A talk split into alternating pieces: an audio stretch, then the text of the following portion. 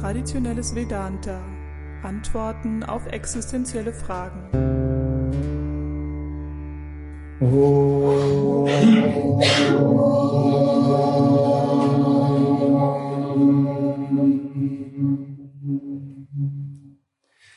Om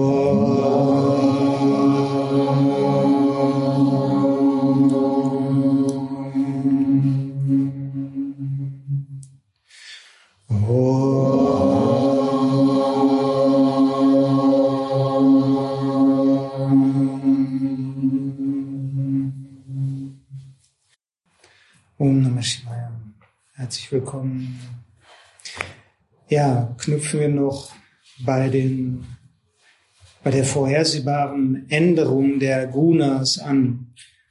Das war das, was wir beim letzten Mal zuletzt angesprochen haben.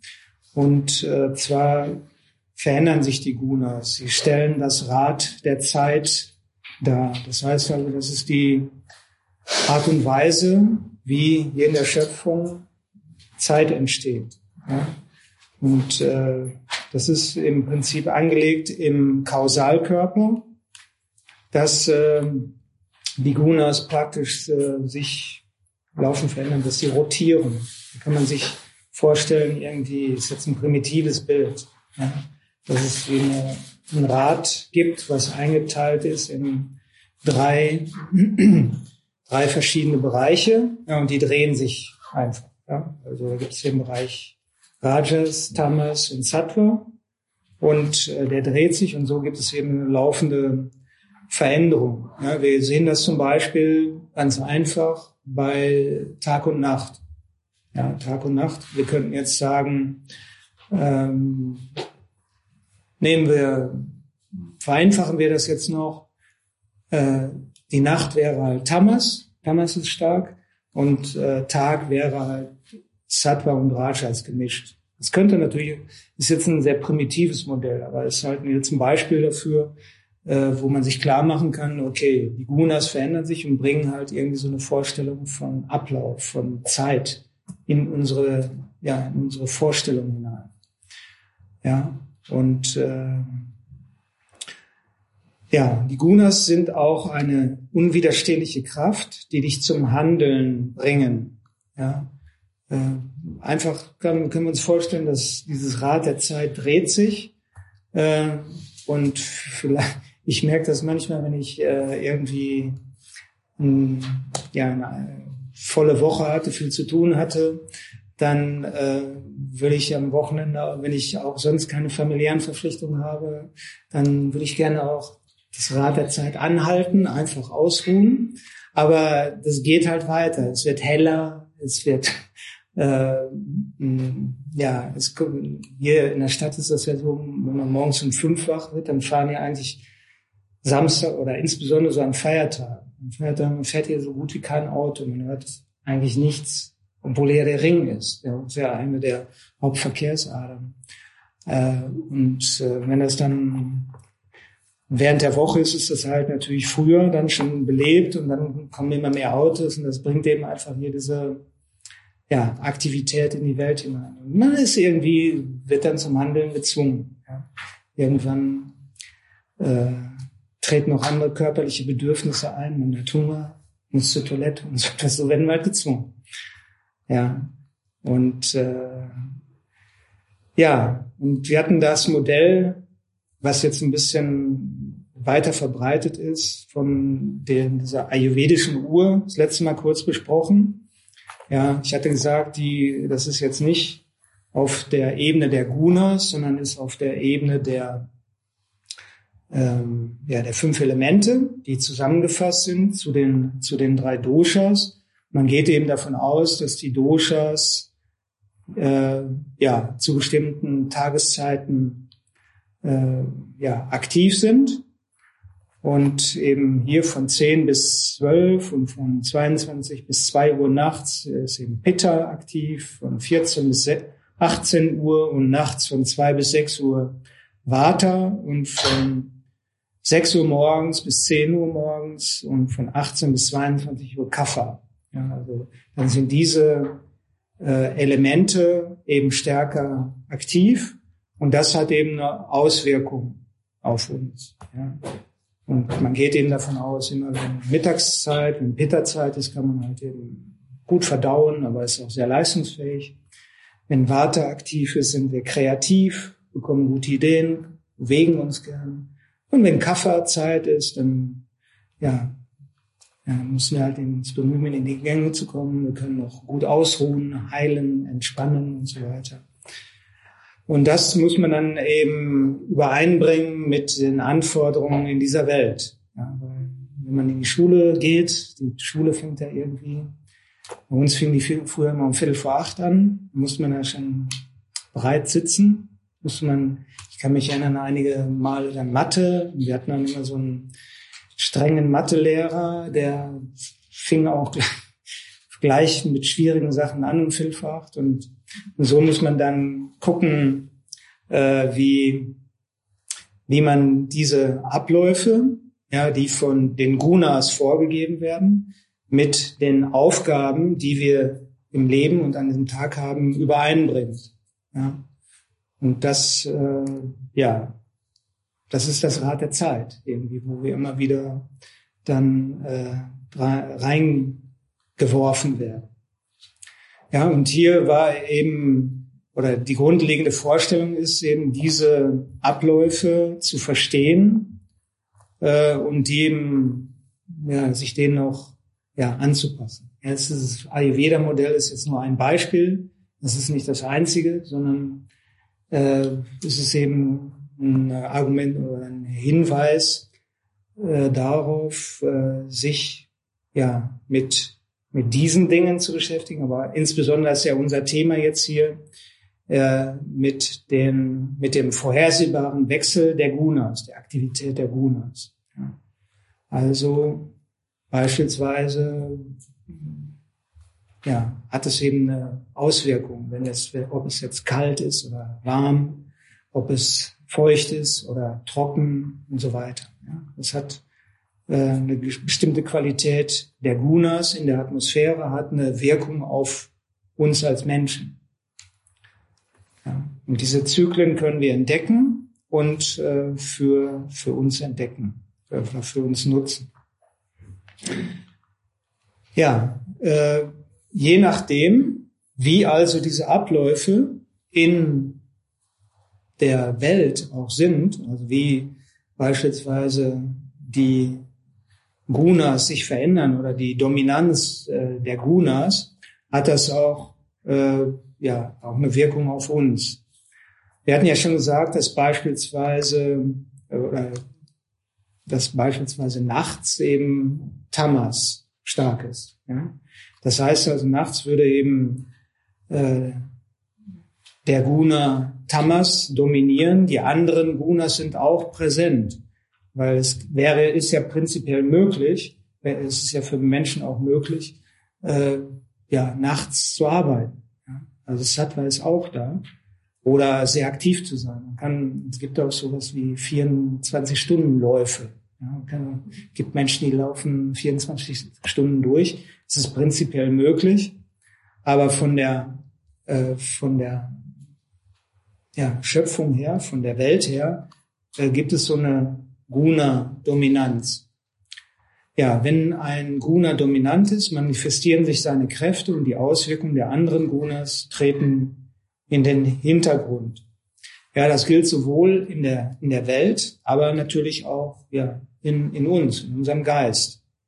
Ja. Rajaguna, das Verlangen, kann dich lange antreiben an einem geschäftigen Tag. Irgendwann steigt der Widerstand, weil Tamas immer stärker wird. Ja.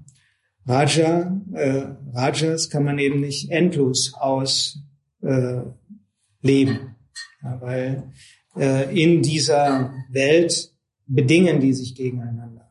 Ja, das, und das wirkt sich auch in unserem Körper dann aus. Und es kann dann anstrengend sein, das Abendessen zuzubereiten. Also wenn du jetzt einen Tag oder nehmen wir an mehrere Tage hintereinander sehr aktiv warst, viel gearbeitet hast oder Sport gemacht hast oder was auch immer deine Betätigungen sind, äh, irgendwann äh, möchtest du auch Ruhe, du möchtest halt äh, mh, ja dieses Rajas dämpfen. Und es kann sein, dass du dann auch, ohne das zu merken, tamastiges Essen machst. Ja? Also zum Beispiel äh, eine Wagenrad große Pizza mit viel Käse und viel Teig, ja, was dann hinter wie ein großer Kloß im Bauch ist und du viele Stunden damit äh, beschäftigt bist, das zu verdauen. Ja, also äh, das kann unbewusst ablaufen, du kannst es aber auch ganz bewusst machen. Dann ist es natürlich sinnvoller, das auch auf eine Weise zu machen, die dann gesund ist. Ich will jetzt nicht sagen, dass Pizza nur ungesund ist, aber insbesondere am Abend ist sie vielleicht nicht die beste Wahl.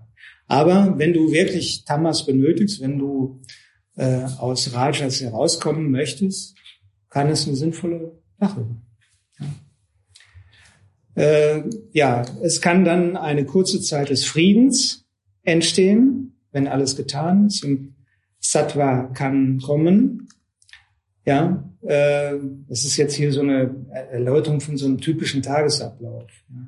Er ist eher ein bisschen, ja, äh, ja, eher ein bisschen traurig beschrieben, ja, dass wir den ganzen Tag abstrampeln, äh, abends müde sind und dann, wir, wenn alles getan ist, die Kinder im Bett sind oder äh, die Dinge des Tages erledigt sind, dass wir dann ein bisschen Frieden haben.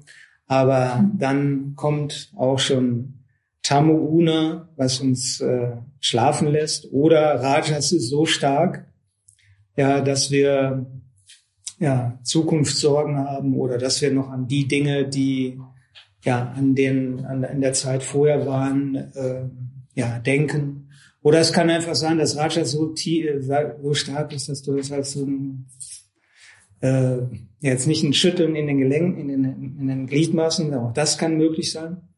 Ja, das, äh, da gibt's so, so ein Symptom Restless Legs, heißt das. Kenne ich auch manche, die haben das. Das ist also innerlich, äh, ja, die Beine immer so eine Bewegung haben. Das sieht man von außen nicht. Oder äh, du spürst das. Oder es kann auch sein im, im, im, Rücken oder wo auch immer, dass du eben halt diese, das, das noch spürst, ja, und deine gedankliche Aktivität vielleicht gar nicht so intensiv ist, aber Rajas sich eben noch auswirkt. Ja. Gut, das ist also jetzt äh, ja so ein Beispiel dafür, wie also die Dominanz der Gunas wechseln können. Ja? Und wir können das auch natürlich in gewisser Weise äh, ja, managen. Ja? Aber wir werden eben auch von den Abläufen in, in der Welt äh, beeinflusst, weil äh, Ishvara ja, lässt eben diese, die Dominanz der Gunas in dieser Welt wechseln. Rajas erzeugt ein fluktuierendes Gefühl täglicher Zeit. Ja.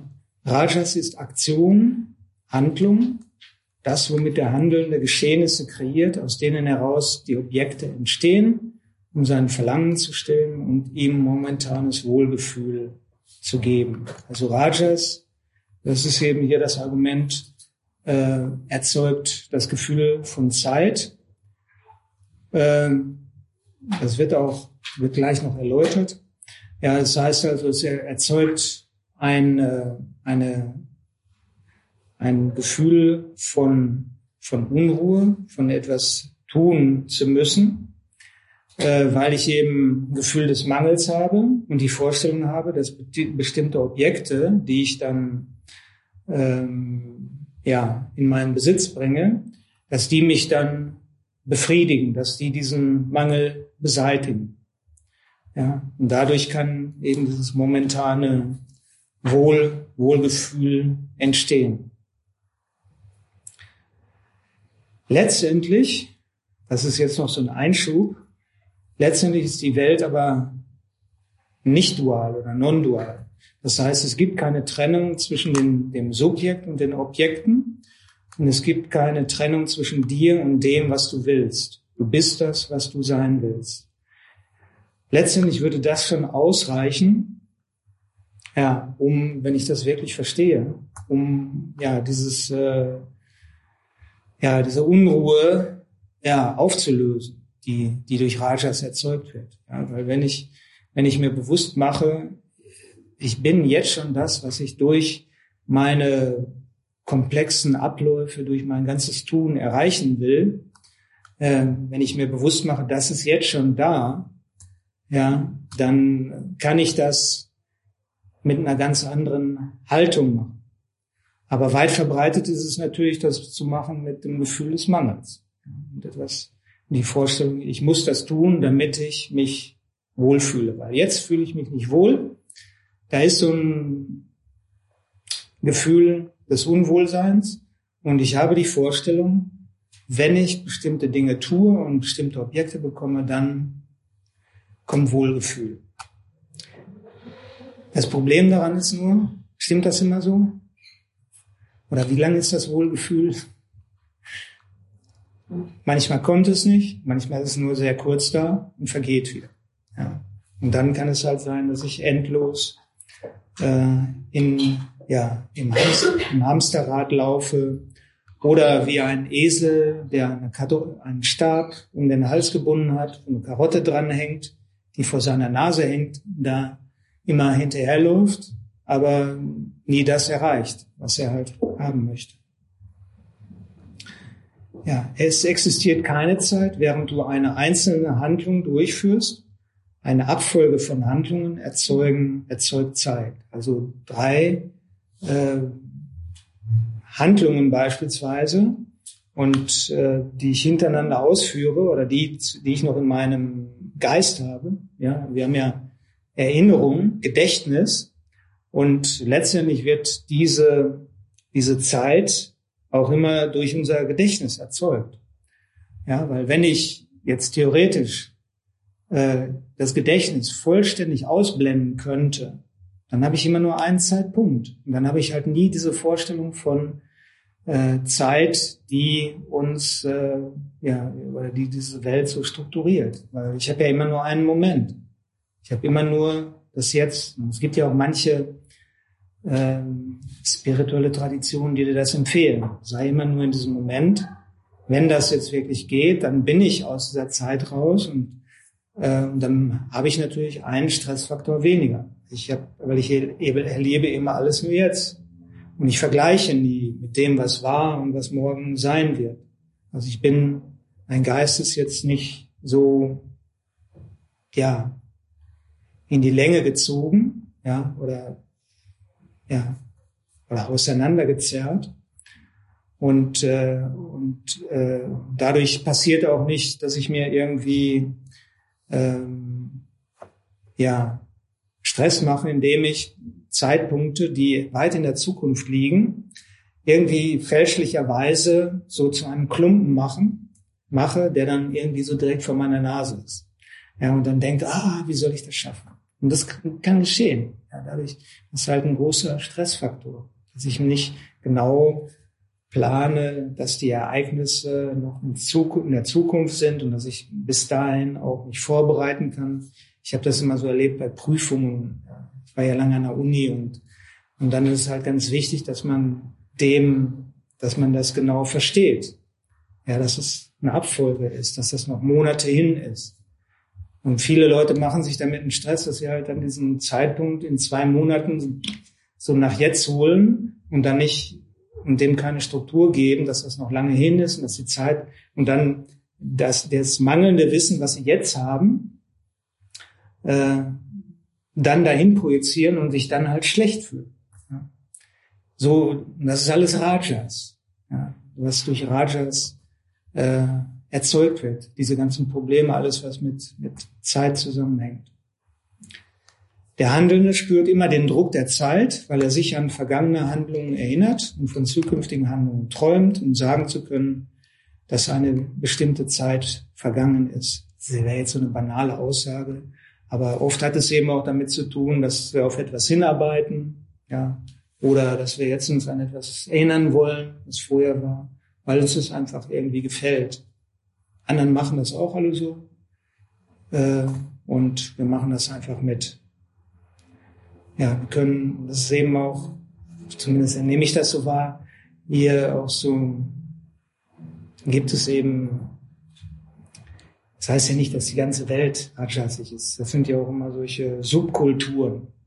Ja, in Firmen, in größeren Firmen ist das eher so eine rajasige, vermutlich so eine rajasige Subkultur, wo alle äh, beschäftigt sind. Ich habe jetzt nie länger daran gearbeitet, von daher kann, ja, aber das ist eben diese Instanz des Handelnden äh, oder der mm, ja des Egos oder der Person in uns, die diese Vorstellung hat.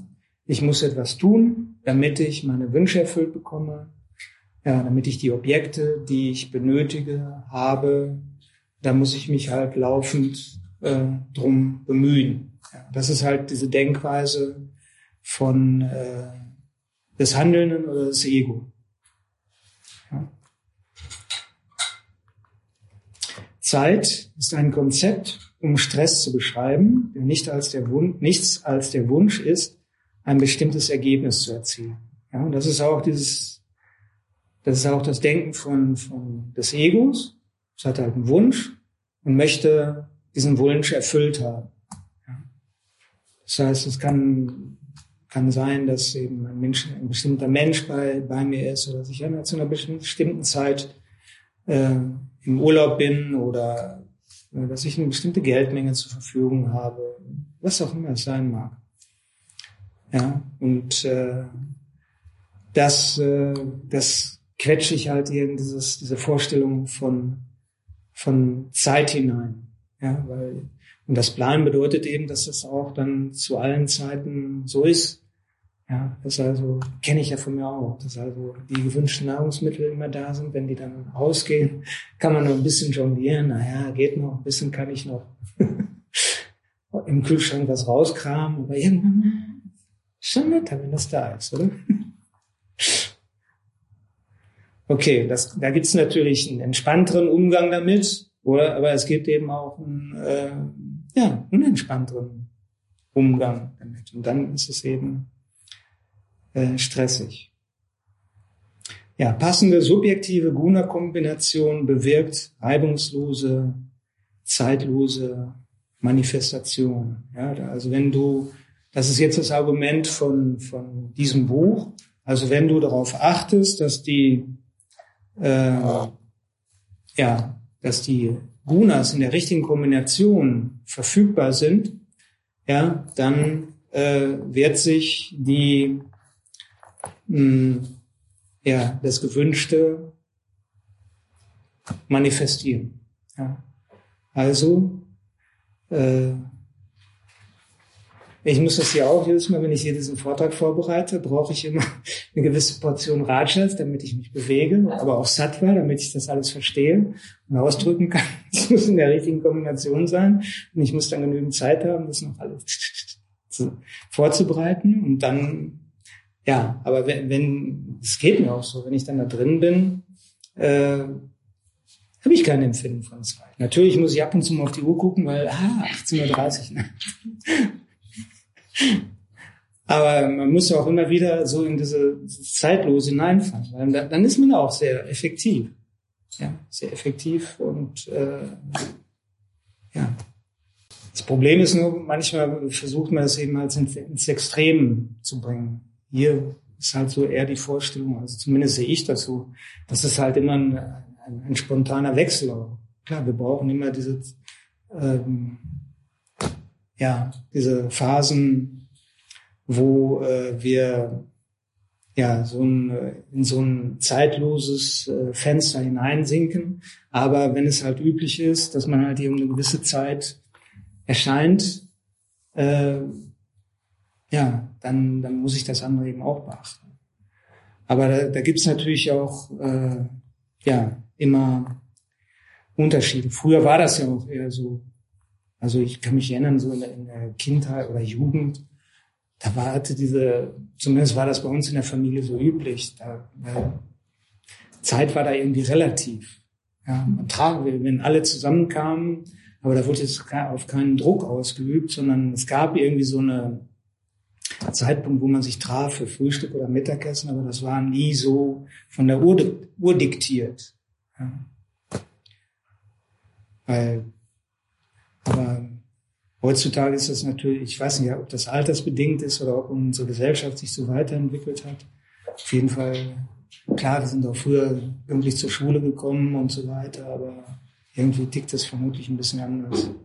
Wie auch immer. Ich will jetzt auch nicht sagen, dass es gut oder schlecht ist. Ja, passen die Gunas nicht zur Situation, dann ist ein Objekt der Begierde nicht erreichbar und die Zeit lastet schwer auf dir. Ja, also wenn bei mir jetzt äh, eben beispielsweise Tamas halt äh, sehr stark gewesen wäre, dass ich halt überhaupt nicht weiß, worum es da geht, ja, und ich äh, mir die Augen zufallen würden, ja, dann könnte könnte man das nicht vorbereiten. Oder wenn du schlafen willst und dann Rajas und äh, Sattva sehr hoch sind, dann ist, ja, weil du vorher noch irgendwie Kapalabhati, Wechselatmung und 30 Runden Bastrika gemacht hast, dann kann es halt sein, dass du nicht gut schlafen kannst. Und äh, dann, äh, dann ist die Zeit halt natürlich äh, Stress. Ja, zwei Stunden mit einem guten Film vergehen im Nu, zwei Minuten in einer Folterkammer sind eine Ewigkeit. Es kommt eben immer darauf an, wie, ja, wie deine Gunas sind. Ich meine, vielleicht gibt es auch Menschen, die sich in der Folter, die, die so entspannt sind, dass sie auch in der Folterkammer äh, distanziert sind. Ich kannte mal eine, die, hat, die hatte irgendwie so eine OP am Arm gehabt. Es war auch so eine Buddhistin, die viel meditierte. Und die hat gesagt, nee, ich mache das jetzt. Die hat sich hier irgendwie die Schulter operieren lassen, ohne, ohne Vollnarkose. Oder so. Gibt dann lokal was gemacht, aber können halt dann gucken, was da passiert noch. Ja. Gibt Leute, sind da entspannt. Oder mein Vetter, der, war, der ist Arzt, der hat das auch noch machen lassen. Er wollte das auch als Interesse sehen, was die da machen. Es gibt schon unterschiedliche Typen von Menschen. Ja. Aber generell könnte das nachvollziehen. Geist in Tamas erkennt Zeit nicht. Ja, also ja, du kriegst es einfach nicht mit. Ja, in Sattva managt der Geist sie angemessen, kein Stress wegen guter Organisation. Also du schaust Du kannst flexibel hin und her wechseln. Du schaust nur auf die Uhr, aber das bringt dich nicht aus deinem zeitlosen Fenster hinaus, sondern du kannst halt auf die Uhr schauen und tauchst wieder gleich ein in die Zeitlosigkeit. Also du bist nicht diktiert, dein Ablauf ist nicht diktiert von der Uhr. Ja, du hängst da nicht dran, sondern, aber du beachtest ihn und negierst ihn nicht völlig.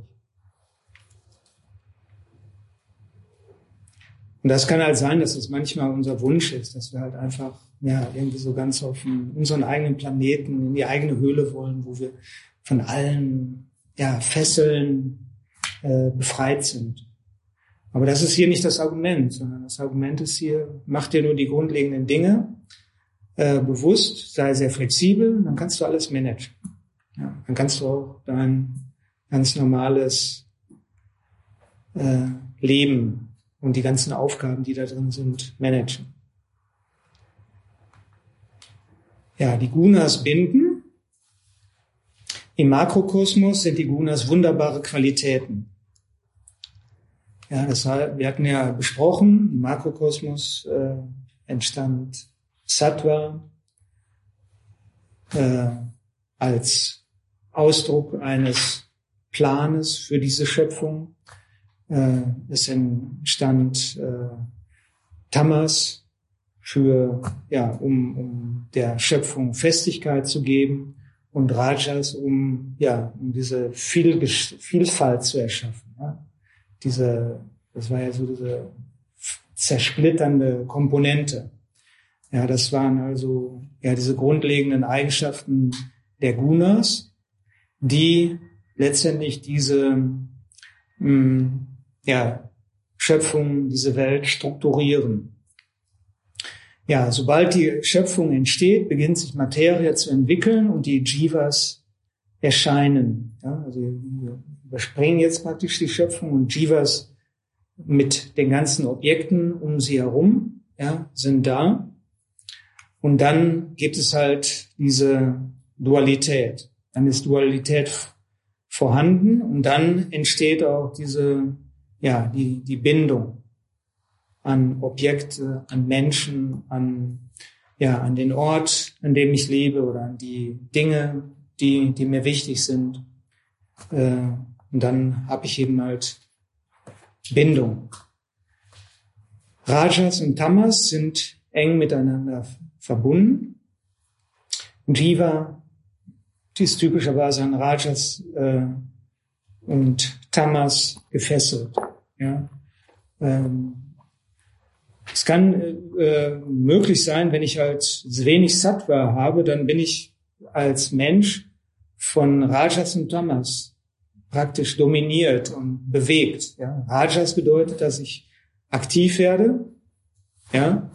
Also morgens, es wird hell, ich werde aktiv, lauf, ähm, erledige meine Dinge, mache vielleicht zwischendurch, weil ich müde bin, noch eine kurze Tiefenentspannung oder ein Mittagsschläfchen, aber dann werde ich wieder aktiv und irgendwann, wenn Tamas in der Atmosphäre wieder stark wird, dann schlafe ich halt. Ja, aber ich bekomme nicht so richtig mit, was da überhaupt passiert. Ich bin nur, äh, ja, bewegt von dem Wechsel der, äh, von, von Rajas und, und Tamas. Ja. Und insofern daran gefesselt. Ja, weil ich, äh, ich habe nicht die Möglichkeit, das alles zu verstehen, diesen ganzen Wechsel. Ich werde praktisch wie eine Welle am Strand immer hin und her bewegt und sehe mich gefesselt und das ist eben ja Bindung, wenn ich mich halt so sehe als ein Wesen, das aktiv ist und wieder ähm, ja, inaktiv, so habe ich also einen laufenden Wechsel. Ja, der, die Erforschung der drei Energien ist hier die Lösung und natürlich auch das Yoga der drei Energien, das heißt also das Verstehen und das Managen davon. Also das Verstehen, das ist ja äh, etwas, wo wir, wir jetzt eben ja auch dabei sind, dass wir also uns äh, das äh, ganz äh, bewusst machen wollen, wie die, diese grundlegenden Energien auf uns wirken. Und wir können dadurch im nächsten Schritt dann lernen, wie wir sie managen können. Ja. Sattva sollte an erster Stelle stehen. Also wir hatten gerade gesagt, Rajas und Tamas äh, bewegen viele Menschen in einem Hin und Her. Und äh, wenn du Rajas und Tamas dem Sattva unterordnest, wird alles glatt gehen. Denn Sattva liefert die ständige Wachsamkeit, um die Vorboten der Rajas-Energie zu erkennen. Ja. Also du verstehst, wenn du beispielsweise ja von etwas von etwas getrieben bist. Weil es kann halt sein, dass du dann erkennst, dass du nur etwas tust, weil es, weil es eine Gewohnheit war, weil du so geprägt bist. Ja. Und dann, wenn du das genauer beobachtest, dann kannst du eben irgendwann erkennen, dass es halt nur so ein, ja, letztendlich nur eine Gewohnheit war. Sattva gibt dir die Klarheit, den Inhalt von Gedanken zu bewerten und sie mit Bezug auf deinen höchsten Wert, das Wissen darüber, wer du bist, oder wenn du ein Samsari bist, mit Bezug auf ein von dir angestrebtes weltliches Ziel zu akzeptieren oder abzulehnen.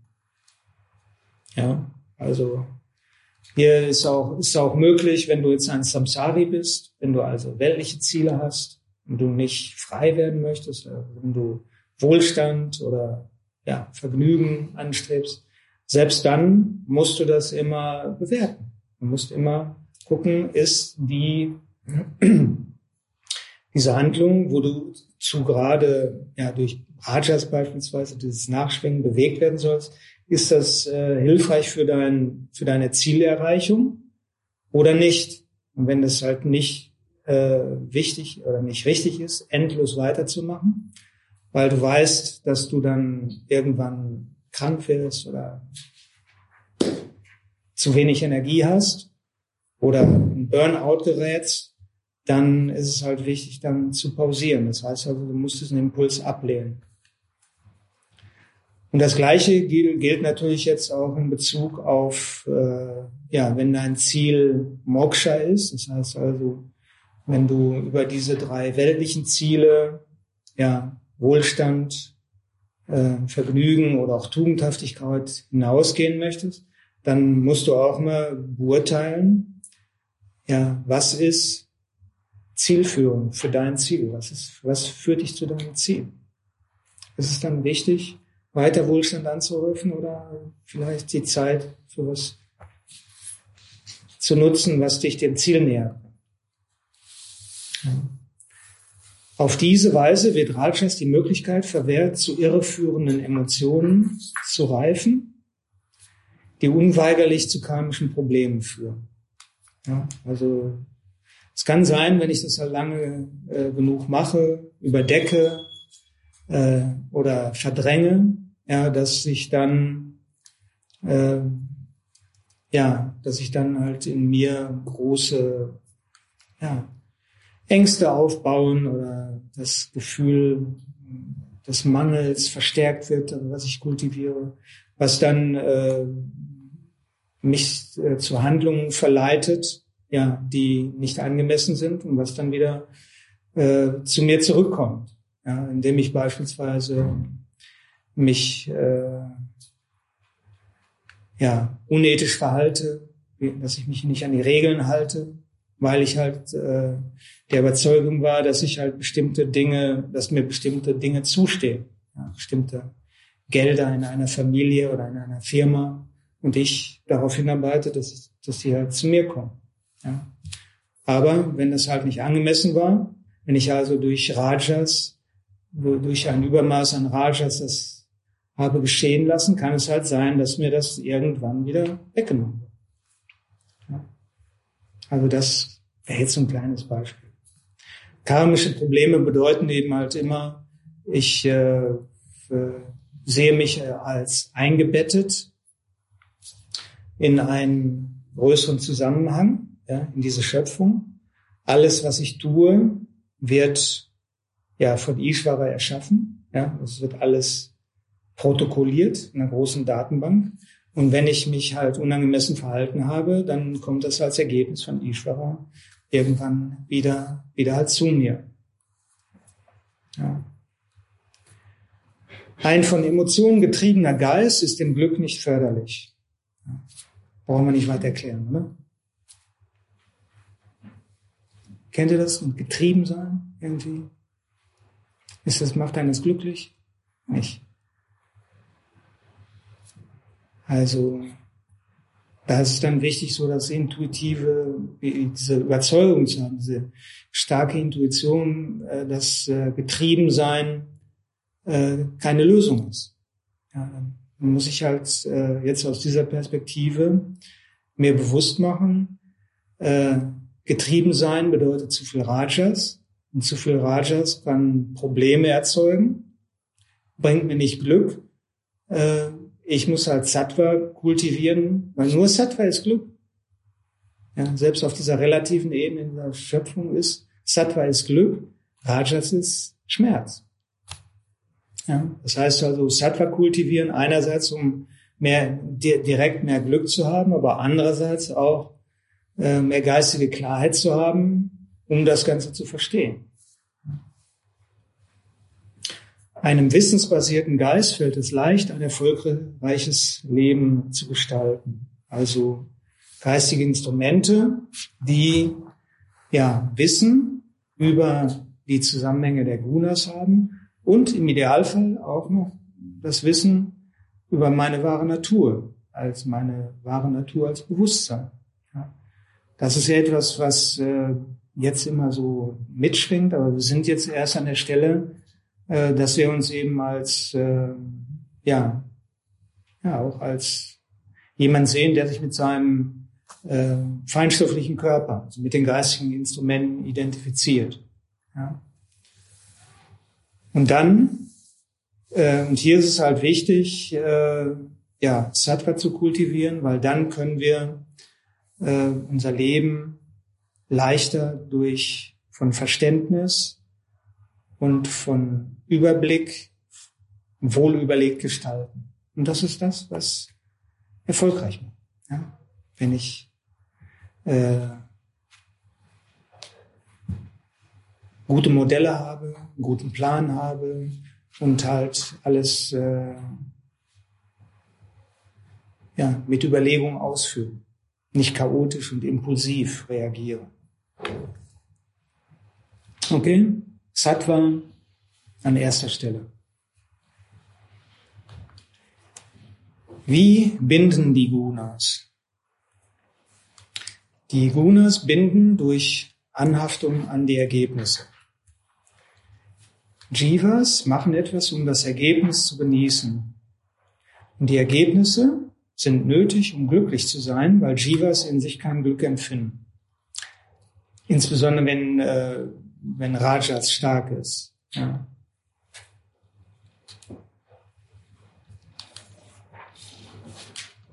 Ja. Wir hatten ja das auch schon besprochen, diese grundlegende äh, Psychologie eines Jivas. Ja, der fühlt sich im Mangel, ja, sieht Objekte vor sich, von denen er denkt, dass sie ihn vervollkommnen. Er tut etwas, um sie in seinen Besitz zu bekommen, um sie genießen zu können. Und wenn er sie dann genießen kann, dann ist das Mangelgefühl weg. Das ist seine Hauptmotivation. Ja? Das Problem ist halt, die, das nutzt sich sehr schnell ab und dann geht's halt wieder von vorne los. Und dann kann es, und dann sind wir eben halt daran gebunden etwas zu tun, um bestimmte Ergebnisse zu erzielen, die mich von diesem Mangel befreien.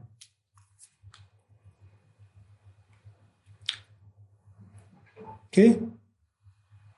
Anhaftung an relatives Wissen. Wissen über Objekte, ja, drängt sich auf oder drängt sich in den Vordergrund.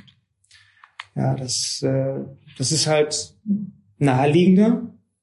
Ja, das ist leichter zu verstehen, äh, als wenn, wenn ich mir die Upanishaden nehme. Ja, die Upanishaden, Mandukya Upanishad in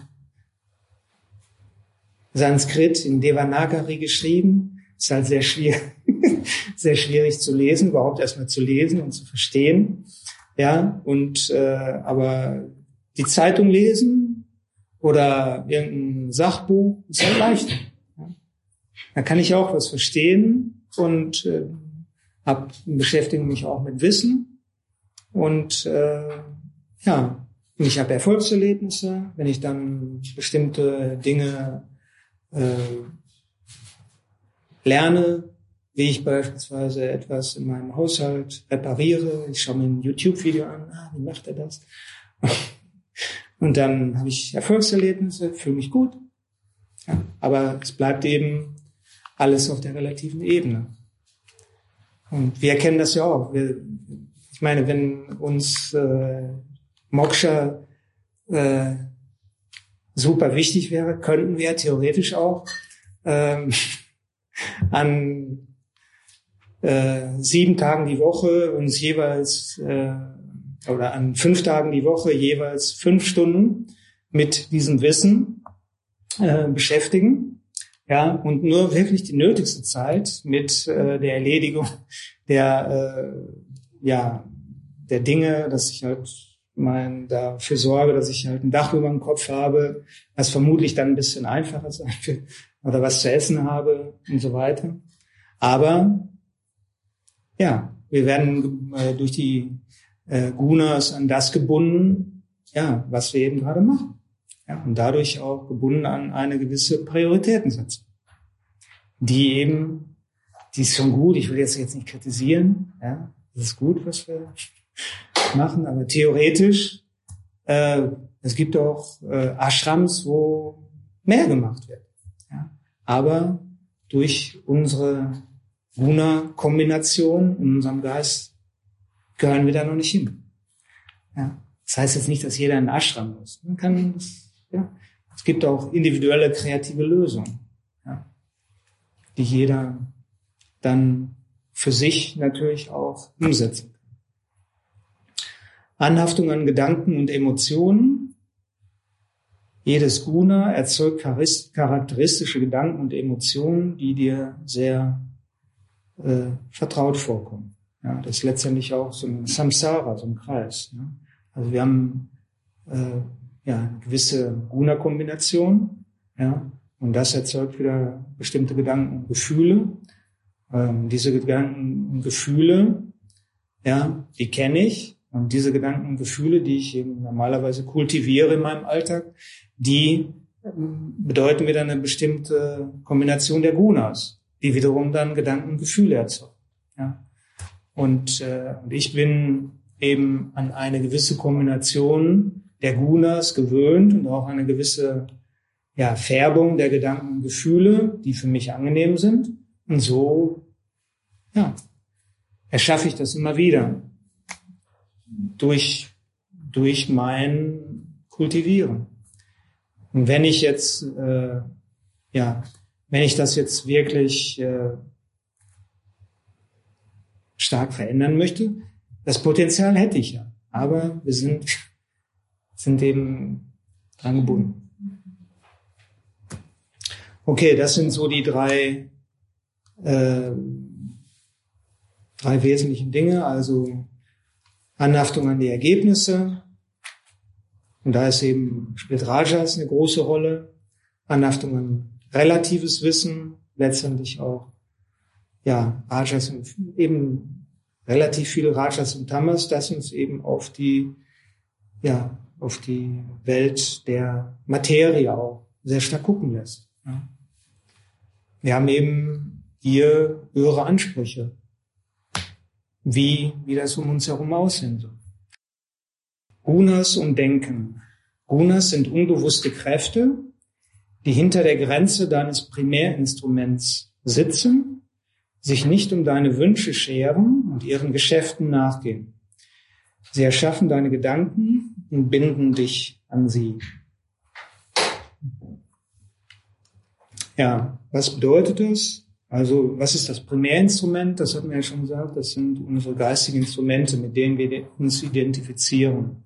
Das heißt also, äh, Manas, Buddhi, Ahankara. Ja, und äh, an der Grenze dahinter, also Kausalkörper, ja, sind die Gunas, die uns halt äh, beeinflussen und die uns eben äh, ja, Impulse geben, so wie sie äh, ja beispielsweise für jeden Tag vorgesehen sind, ja, oder für jedes Jahr. Ja. Unsere Agenda, ja, die E-Mails, die für uns vorgesehen sind für den Tag, die Aufgaben, die zu lösen sind, der Anruf von einem Kunden oder sonst wem. Und äh, ja, und das läuft eben einfach ab. Ja, sie erschaffen deine Gedanken und binden dich an sie. Das ist natürlich jetzt auch hier, das muss man sich auch bewusst sein. Hier ist natürlich eben ein Jiva angesprochen, der sich mit den, äh, mit den äh, ja, mit dem feindschaftlichen Körper identifiziert.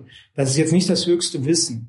Das höchste Wissen wäre immer, äh, du bist vollständig und frei, du bist jenseits der Gunas. Aber wir gehen eben hier davon aus, du äh, siehst dich noch nicht jenseits der Gunas, sondern du siehst dich als, als der, der in mir angesprochen wird. Ja, wenn du dich jetzt als äh, vollständig frei, ewig und all durchdringen siehst, dringend siehst, dann wäre das hier für dich zu banal. Ja, du sagen, ich bin doch nicht gebunden. Ich bin nicht, ich bin jenseits der Gebundenheit. Ja. Also man muss eben immer aufpassen, was, auf welcher Ebene sprechen wir hier. Und deshalb, wenn du dich also identifizierst mit Gedanken, Gefühlen, ja, mit deinem, mit deinen Handlungen, ja, also das sind die typischen äh, ja, Produkte der, hm, der geistigen Instrumente. Also wenn du äh, dein Schicksal kontrollieren willst, dann musst du eben die Kontrolle über dieses Denken, Fühlen und Handeln gewinnen. Ja, weil das ist das, was äh, ja letztendlich deine Tagesordnung bestimmt. Nicht die von heute, aber durch deine, durch dein Denken, durch dein Fühlen und durch dein Handeln heute bestimmst du deine Tagesordnung morgen. Und da, deshalb, es ist vielleicht für euch jetzt nicht so neu, ihr seid Yogis, ihr seid ja schon länger auf dem Weg, aber es kann halt für manche Menschen, ja, dass man das da eindringlicher sagen muss. Ja? Okay, bei euch gehe ich jetzt einfach mal davon aus, dass das nicht notwendig ist. Ja? Aber wir müssen uns auch immer wieder klar im Klaren sein, wenn wir jetzt auf einem spirituellen Weg sind, Yoga-Weg, Vedanta, was ist mit uns damit beschäftigen, äh, dann haben wir schon einiges bewirkt. Ja? In uns, dann haben wir einiges gelernt. Und deshalb, dessen muss man sich auch immer bewusst sein. Weil manchmal denken wir halt, ah, jetzt kümmere ich mich schon so lange darum und es geht überhaupt nicht vorwärts. Es ist schon einiges passiert. Gut, dann geht es um vier Arten von Denken. Das ist einmal impulsives, unfreiwilliges Denken, mechanisches, automatisches Denken, bewusstes, wohlüberlegtes Denken und spontanes Denken. Ja, die kommen jetzt so im Laufe dieses Kapitels äh, alle nacheinander dran. Äh, ich habe die jetzt nochmal vorgezogen, weil ich finde es immer gut, wenn man sich dann schon mal so einen Überblick verschafft und dann gehen wir die jetzt durch. Wir wollen uns natürlich hin entwickeln zu was? Spontan. Spontanes Ding, genau. Oder zumindest bewusstes, wohlüberlegtes Ding. Das brauchen wir auch. Das ist auch wichtig. Wir, wir brauchen letztendlich alles.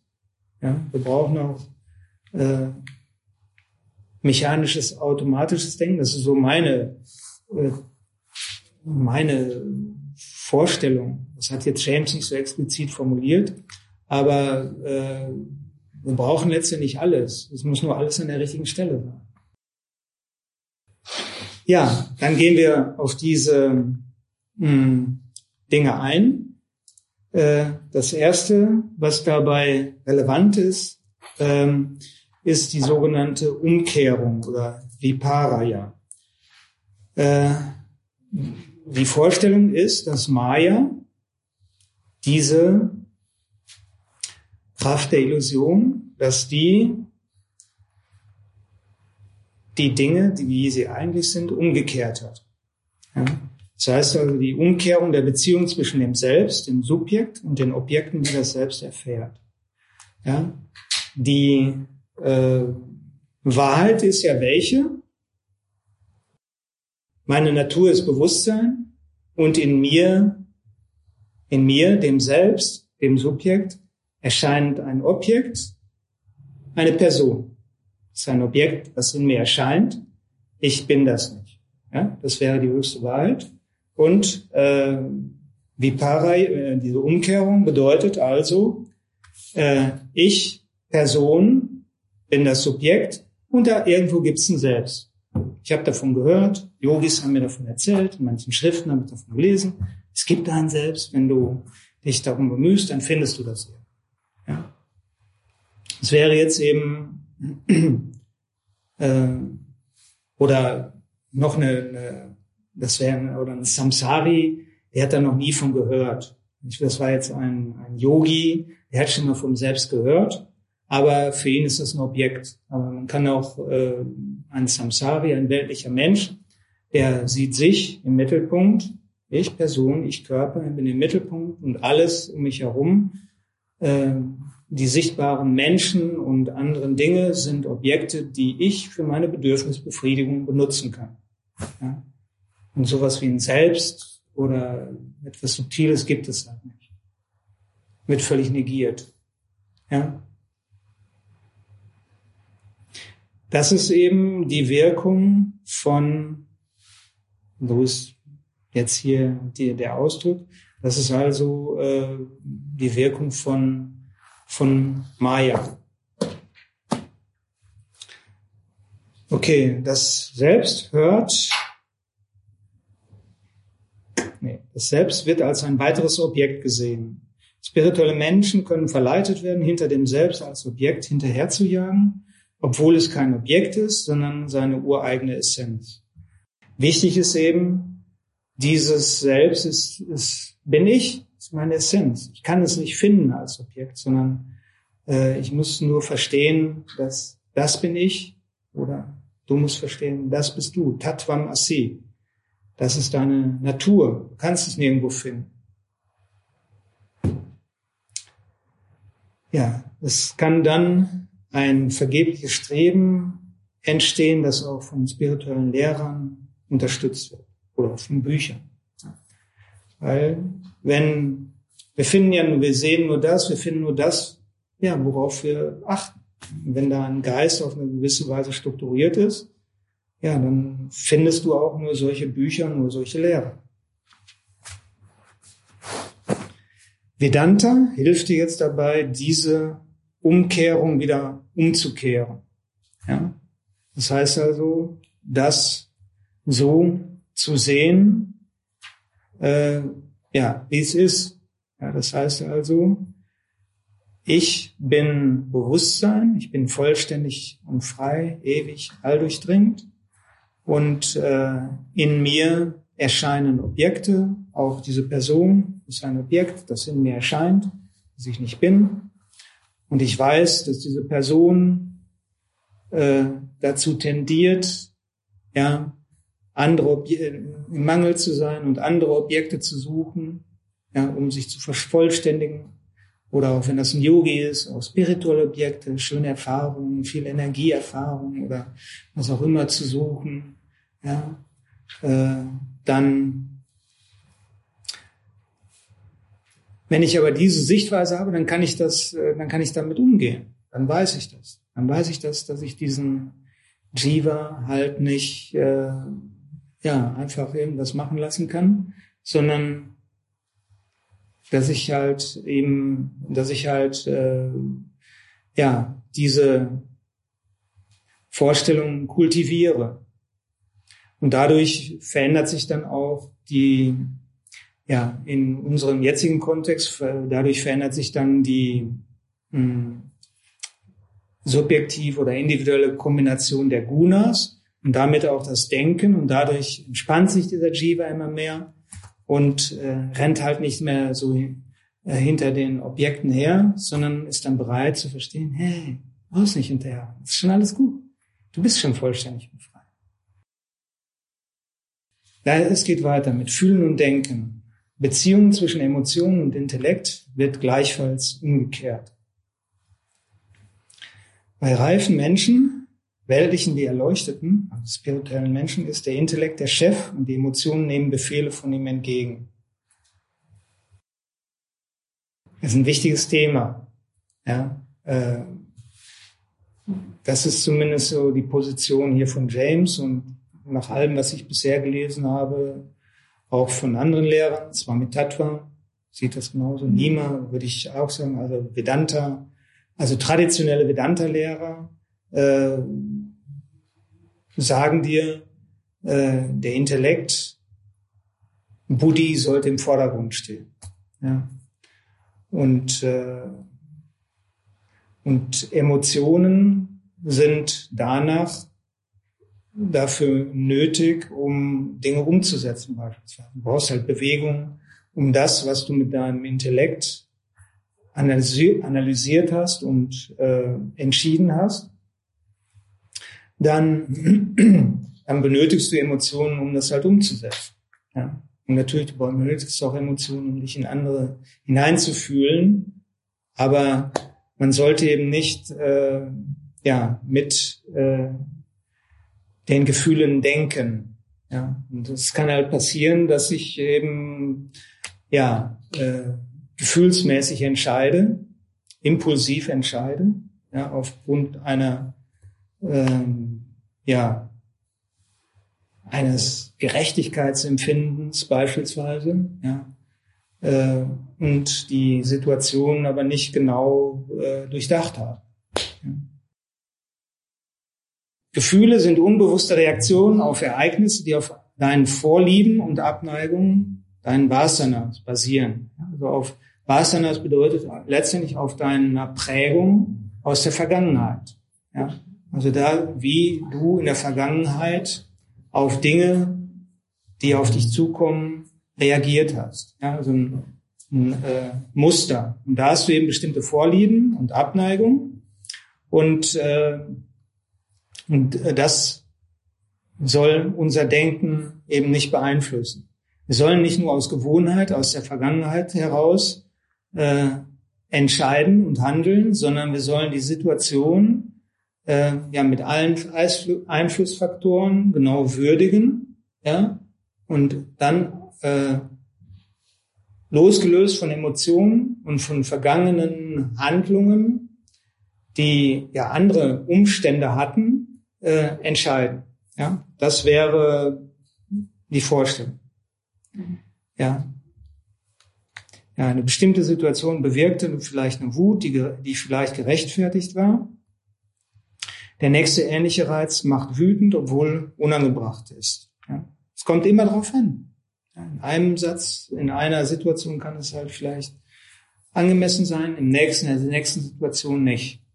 Also das ist ja so eine Grundtendenz von Vedanta, sollte, es möchte uns immer dazu bringen, ja nicht schablonenhaft oder schwarz-weiß, in Schwarz-Weiß-Schemata zu denken, sondern ja die bunten Schattierungen jeder Lebenssituation genau zu erkennen äh, und dann äh, angemessen aus der Situation heraus unter Nutzung aller unserer Mittel zu entscheiden und dann loszulassen. Und dann loslassen, weil die Ergebnisse haben wir ja letztendlich auch nicht in der Hand. Das ist eben wieder dann Ishvara. Und das, das ist dann nur die eine Situation, aber wir sind natürlich auch eingebunden in, ja, ist ja jetzt, jetzt um diesem, bei diesem Fall zu bleiben, ist ja nicht nur diese eine Situation, sondern mein, mein Leben hat ja noch ein paar andere Sachen und da muss ich immer abwägen, ja, äh, weil andere Entscheidungen müssen getroffen werden.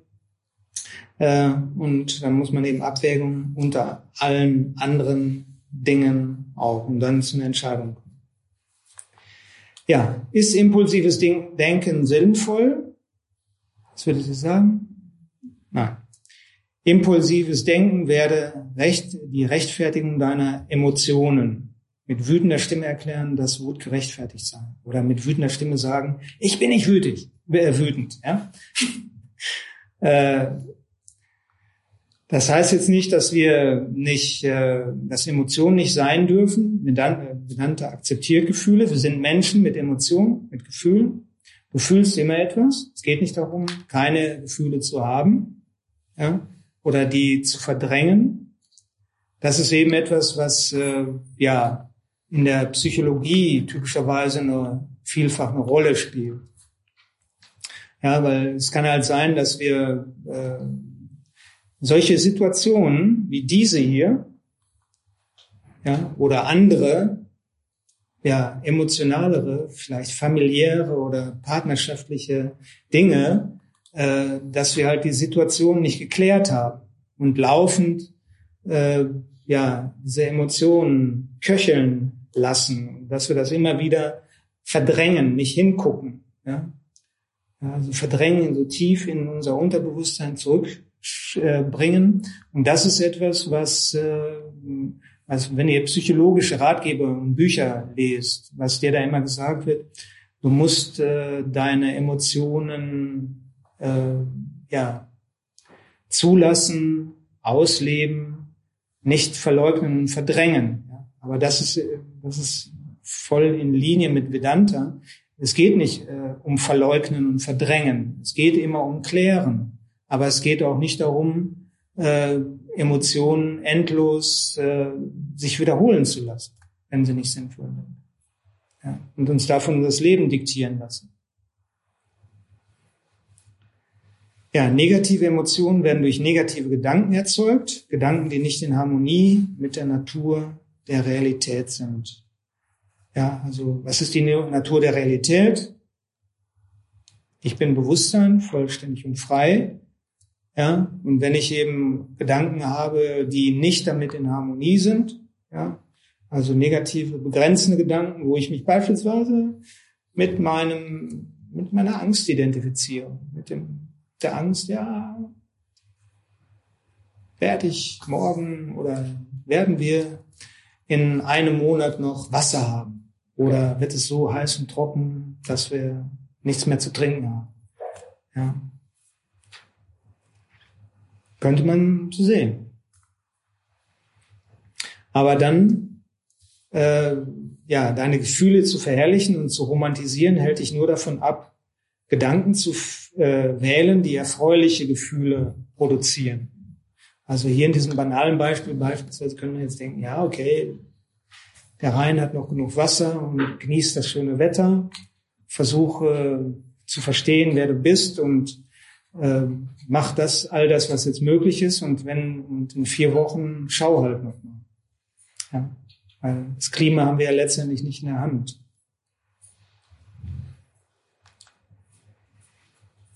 Impuls, ähm, okay, das heißt also, Gefühle verherrlichen und zu romantisieren ist nicht der Weg. Ja. Und das kann aber sein, dass äh, wir das äh, machen, dass wir halt uns von, äh, von Gefühlen leiten lassen bei uns, bei unseren Entscheidungen.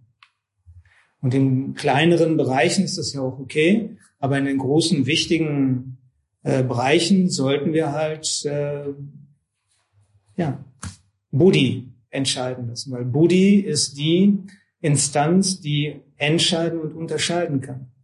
Und wenn wir diese Kapazität nicht nutzen, dann, ja, dann hüpfen wir auf einem Bein. Oder, oder versuchen mit einem Schraubenzieher einen äh, Draht durchzukneifen. Einfach mit dem falschen Instrument. Und es kann sein, das ist auch etwas, was ich so oft äh, das ist halt relativ weit verbreitet. Ich mache auch nicht so viel Coaching, aber öfter mache ich Coachings und dann mache ich das auch typischerweise mit äh, ja, äh, Buddhi, Manas, Ahankara. Und die sollen halt ihr Problem, was sie gerade haben, aus diesen verschiedenen Blickwinkeln sehen. Und das Problem ist meistens, äh, das liegt meistens in Manas, da ist irgendwas, äh, ja, irgendeine Identifikation, die, die, die sie blind macht. Ja? Und äh, Manas äh, dominiert. Und wenn, wenn ich die dann, wenn ich dann sage, okay, jetzt geh mal in die Position von deinem Intellekt, dann, dann kommt da immer so ein Aha-Erlebnis. Ah ja, ja, das ist da. Ich spüre das jetzt, ich sehe das jetzt so.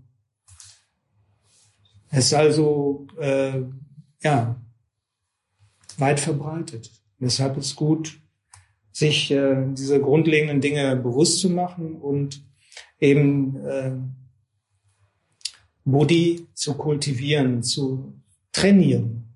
Ja. Mechanisches, automatisches Denken.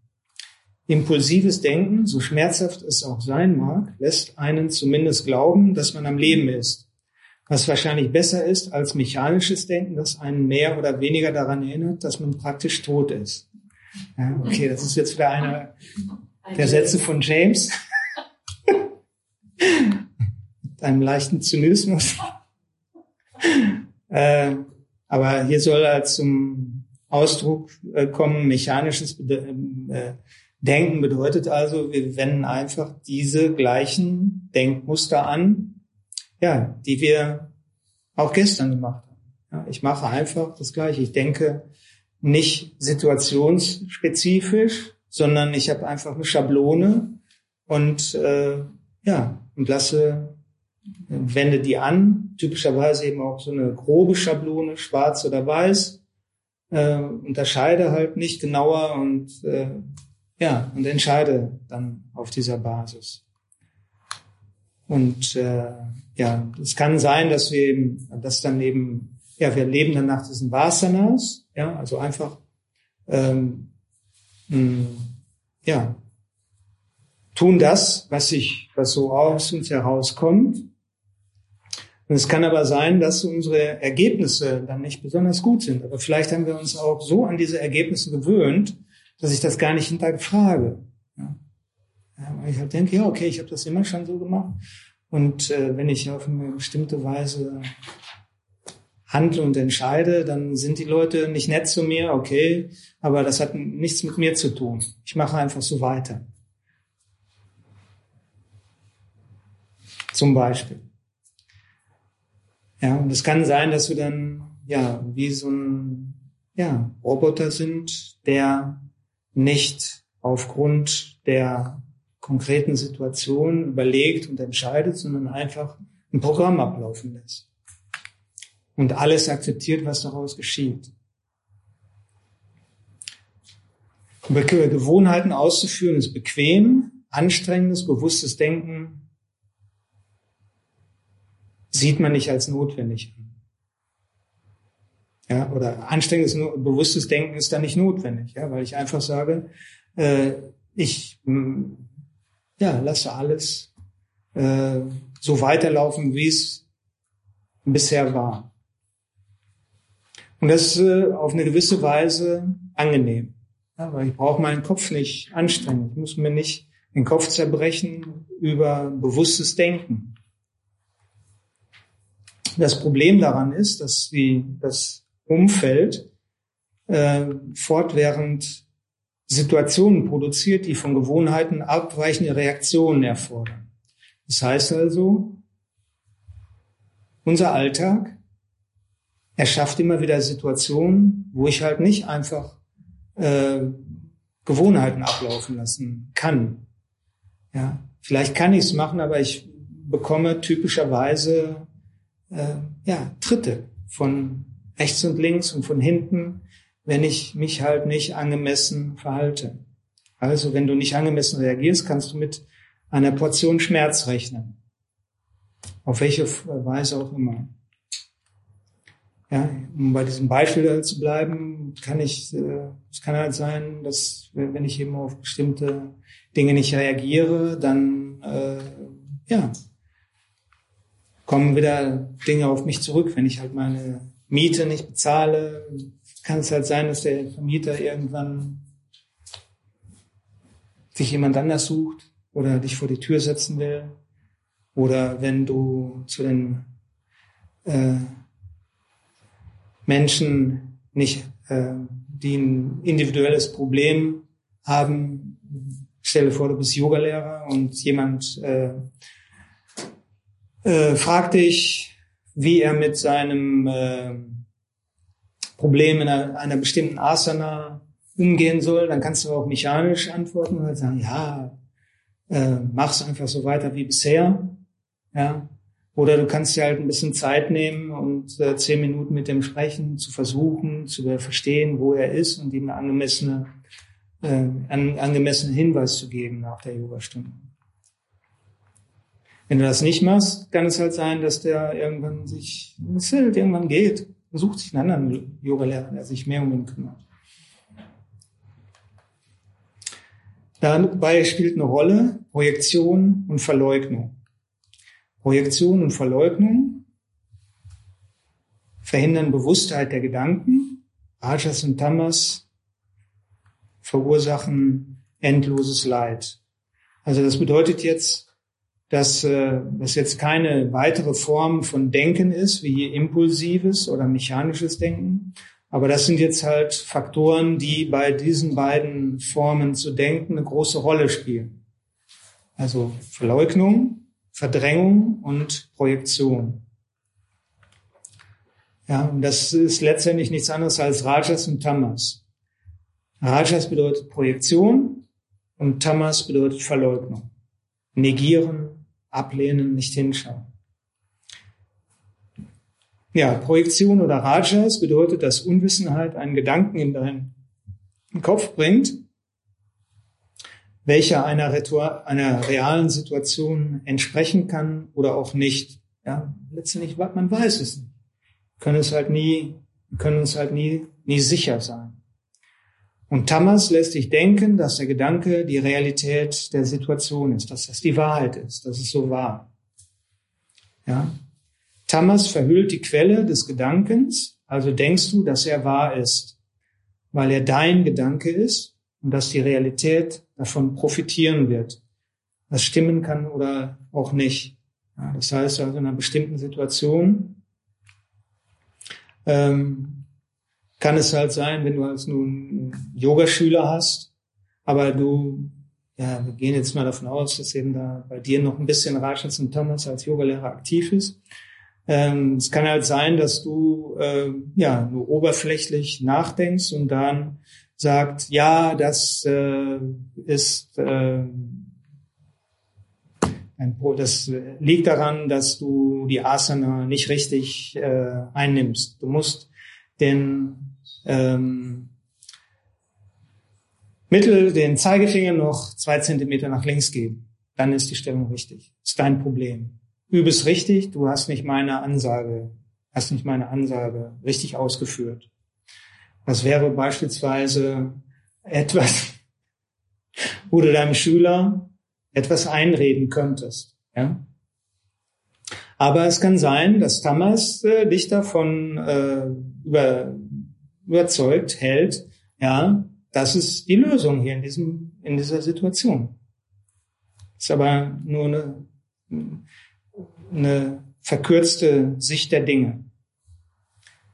Ja, es kann sein, dass du den Unterschied zwischen dem, zwischen dem eigenen Denken und dem, was in der Welt vor sich geht, nicht erkennst. Ja, weil Tamas das einfach verhüllt. Es kann sein, dass du bestimmte Dinge einfach nicht mitbekommst. Äh, das heißt also, äh, und äh, prinzipiell ist es auch wichtig, das für möglich zu halten. Es kann sein, wenn wir müde sind, dass wir das halt nicht richtig mitkriegen. Und wenn wir dann aber darauf beharren, das war so, kann uns auch dieses Beharren darauf in Probleme bringen. Gehören Gedanken wirklich dir? Ähm, das ist jetzt so eine Frage, die er stellt. Ähm, du könntest halt sagen, nein, weil sie durch Gewohnheit erzeugt werden. Ja. Alle, alle Gedanken, die jetzt in uns auftauchen, sind einfach nur eine ja, eine Funktion der vergangenen Gedanken. Nur eine Gewohnheit, die, was ich jetzt denke.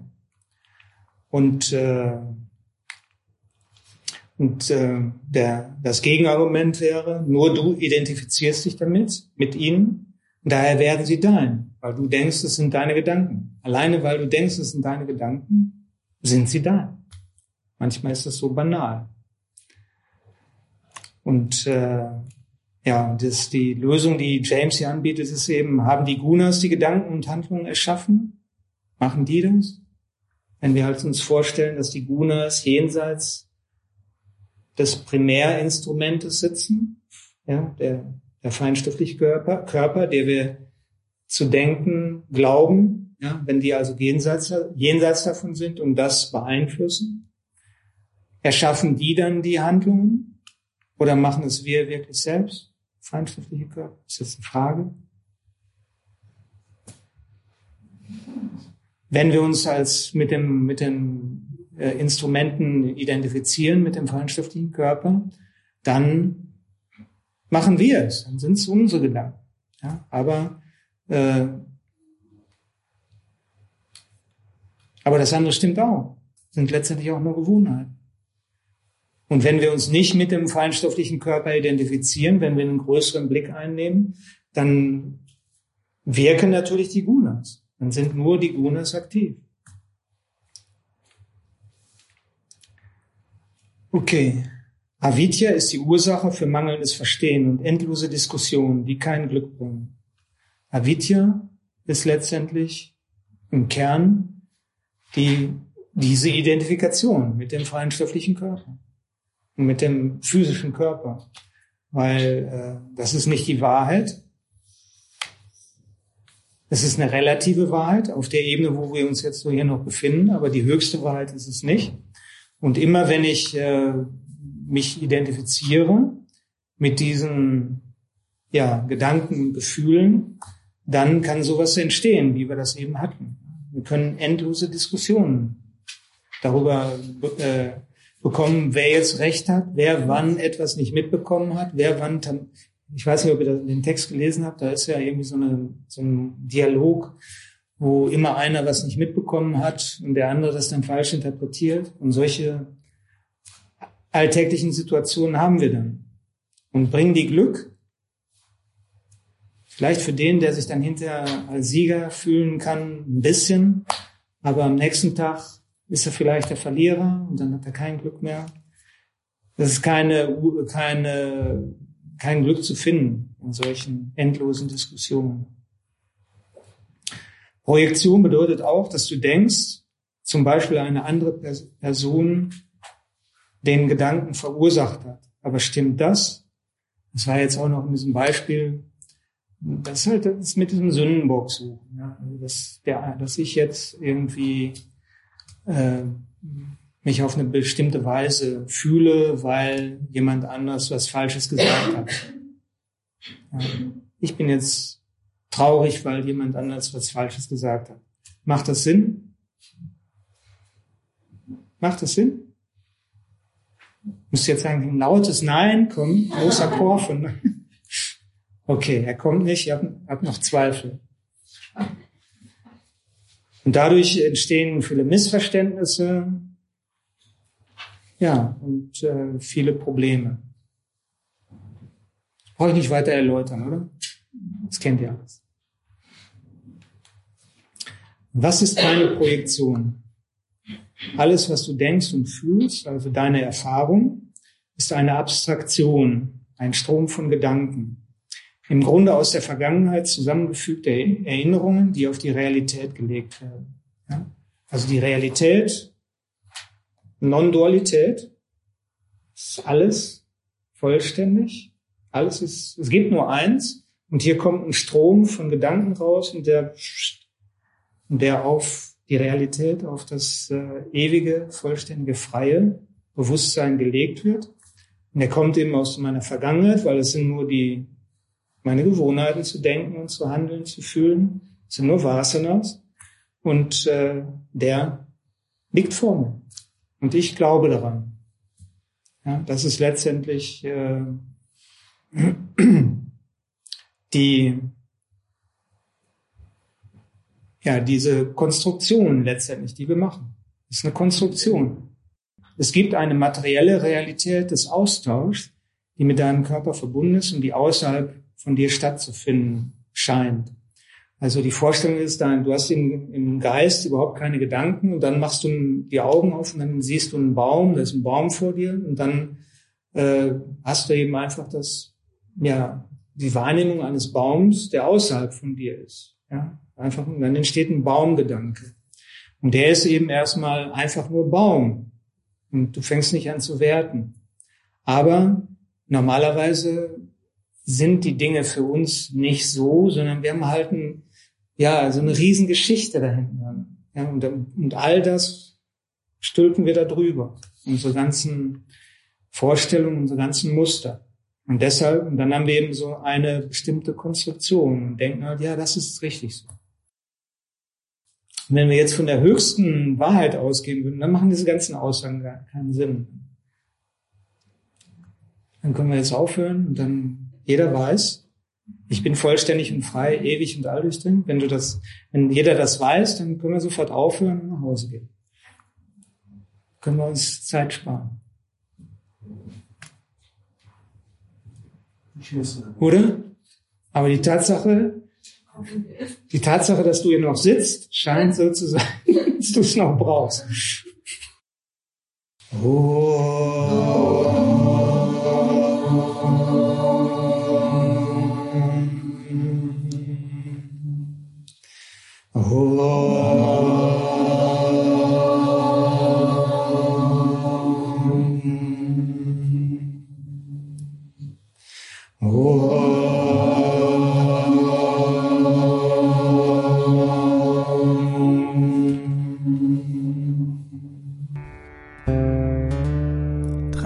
Traditionelles Vedanta, ein Podcast von www.yoga-vidya.de